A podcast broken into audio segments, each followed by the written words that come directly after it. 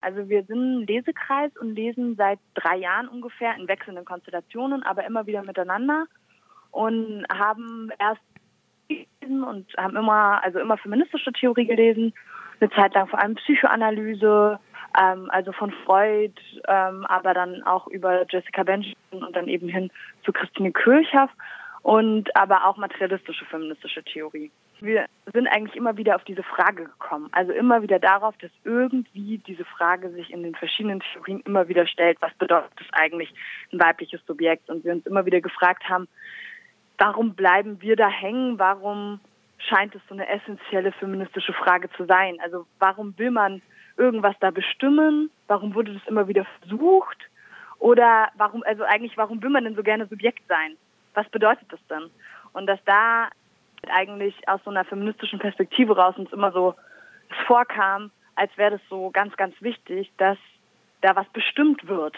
Und deswegen haben wir uns gedacht, okay, wir versuchen das auf verschiedene Arten und haben dann eben diese Vortragsreihe organisiert, wo wir erst äh, einen Vortrag zur Psychoanalyse hatten und dann eben zur Kritik am poststrukturalistischen Subjekt und uns dann mit Gedichten beschäftigt haben und jetzt eben am Donnerstag uns mit, äh, wir uns selber eben das vorstellen werden, was wir so im letzten halben Jahr eigentlich gemacht haben. Also eben die Suche nach eben dieser, also nach dem Sichtbarmachen von was ganz, von ganz subjektiven Zugängen dazu, die eben in, in Literatur möglich sind. So. Und ist das so eine Suche nach einer Definition von Weiblichkeit in der Literatur oder geht es jetzt gar nicht so sehr darum, dass die Suche Erfolg hat? Gar nicht. Es geht überhaupt nicht darum, dass die Suche Erfolg hat, ähm, sondern eher danach, was wird denn da dargestellt oder was wird denn da zu schließen versucht.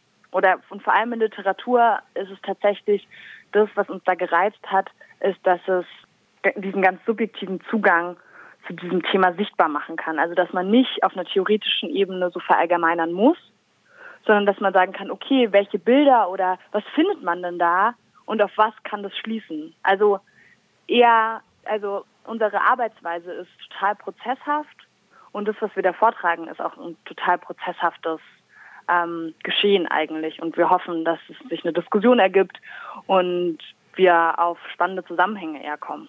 Mhm. Und versucht man da so eine, also versucht ihr da so eine Weiblichkeit in irgendeiner Form äh, literarisch abzugrenzen oder es geht es einfach nur um so eine Subjektivität? Es geht schon um, um Weiblichkeit in dem Sinne, dass diese beiden Autoren, also wir sprechen über ähm, das Werk Inge, äh, von Ingeborg Bachmann, Malina und ähm, über Medea von Christa Wolf.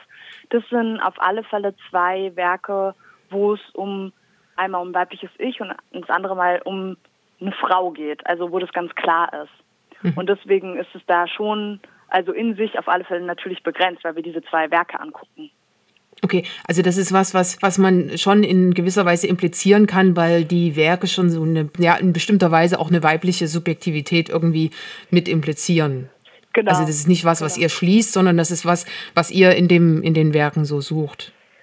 Genau, was wir, ja, was wir in dem Prozess, in dem wir gelesen haben, immer wieder gefunden und gesucht haben. Und ja, mhm. deswegen ist es aber eine natürliche Begrenzung, also weil die beiden Werke uns das so ein bisschen vorgegeben haben, natürlich auch. Mhm. Und ähm, also ihr wollt ja sehr konkret werden. Wo liegt denn jetzt jeweils der so dieser subjektive Gehalt bei Christa Wolf und bei Ingeborg Bachmann bei diesen ähm, Werken, die ihr da ausgewählt habt? Bei uns war es tatsächlich so, dass wir ganz klassisch, als wir angefangen haben, Literatur zu lesen, von dem berühmten Essay von Virginia Woolf ausgegangen sind, ein eigenes Zimmer. Und dann eben ganz verschiedene Werke eigentlich angeguckt haben und uns selber überlegt haben, welche welche Bücher für uns prägend waren oder in, wo wir da eben was zu finden geglaubt haben oder warum uns das irgendwie bewegt hat. Und dann ähm, sind wir in den Diskussionen immer mehr eben um Malina und Medea gekreist. Und ähm, ich glaube einfach aus dem Punkt raus, dass die beiden uns die größten Diskussionspunkte eröffnet haben und für uns so zwei Extreme darzustellen scheinen. Also ohne jetzt äh, was ich werde das Wichtiges vorwegnehmen, aber ich mache es trotzdem. Hm. In Madina ähm, steht so der Mord, wie Ingeborg Bachmann das nennt, des weiblichen Ichs am Ende des Romans. Und bei Medea schließt die Gesellschaft die Protagonistin aus. Und das sind genau, also zwei eigentlich Extreme, die uns da hervorgetreten sind, die uns da sichtbar irgendwie gemacht wurden, wo wir uns dachten, irgendwie, irgendwie stehen die in Spannung zueinander. Und deswegen, glaube ich, waren diese beiden Werke auch so spannend für uns, mhm. weil die so ganz unterschiedlich sind. Ihr wollt zudem so, so subjektive Grenzen ergründen, habt ihr, habt ihr geschrieben. Ähm, mhm. Das stelle ich mir nicht ganz so einfach vor, dieses Unternehmen, dieses Vorhaben. Könnt ihr, kannst du vielleicht nochmal schildern, näher ausführen, was da, was da genau, was da genau passiert, um, um welche Grenzen es da geht? Mhm. Genau, wir haben sozusagen Themen immer wieder gefunden in den verschiedenen Büchern, die wir gelesen haben. Und Grenzen war einer dieser Punkte. Und ähm, da ging es bei uns ganz viel um so eine Abgegrenztheit, also um eine Abgegrenztheit der Person gegenüber ihrer Umwelt. Und bei Ingeborg Bachmann ist, scheint es diese Abgegrenztheit eben gar nicht mehr zu geben. Man hat nur eine Inneneinsicht, man, das ganze Buch ist geschrieben aus der Perspektive des weiblichen Ichs und dadurch sieht man zwar die Außenwelt, aber immer nur durch diesen, durch ihren Blick. Und man hat diese Grenze nicht. Und bei Medea ähm, werden verschiedene Stimmen vorgestellt, also sprechen verschiedene Menschen in diesem äh, Roman, immer in verschiedenen Kapiteln.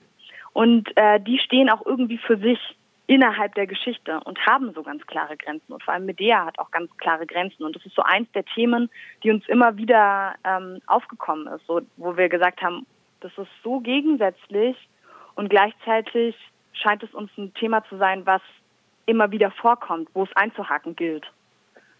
Also ich habe das jetzt so wahrgenommen, dass es für euch schon eine Art Auseinandersetzungsprozess ist. Also ja. ihr habt schon vorher Veranstaltungen in der Hinsicht, die sich thematisch da ein bisschen überschnitten haben mit dem, was ihr quasi dann mhm. jetzt vorstellen werdet. Wo, wo soll es denn da noch hingehen? Habt ihr da so Auseinandersetzungspunkte, die jetzt vielleicht jetzt sich anschließen werden nach diesem Abend morgen? Also wir hoffen eigentlich, also das, das Ganze ist in der Reihe ähm, verankert gewesen. Also eben die Reihe ähm, hieß Hello, is it me you're looking for? Zur Be Frage nach der Bestimmbarkeit weiblicher Subjektivität.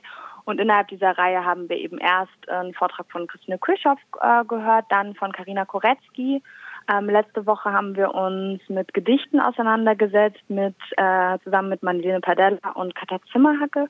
Und ähm, jetzt kommt unsere Lesung und am Ende, also ganz am Ende der Reihe, am 23., also am nächsten Montag, soll eine Diskussionsveranstaltung nochmal sein, wo wir eben genau diese Punkte zusammentragen wollen eigentlich und mal so einen Raum eröffnen wollen, wo ähm, Diskussionen stattfinden, die sonst eigentlich in Freundeskreisen verschwinden. Also eben genau diese Ansatz, Ansatzpunkte, so wo hat jeder und jede was mitgenommen und was sind Themen, die ähm, sich vertiefen lassen und einfach auch so, ein, so einen Raum zu schaffen, um sich kennenzulernen und darüber auszutauschen.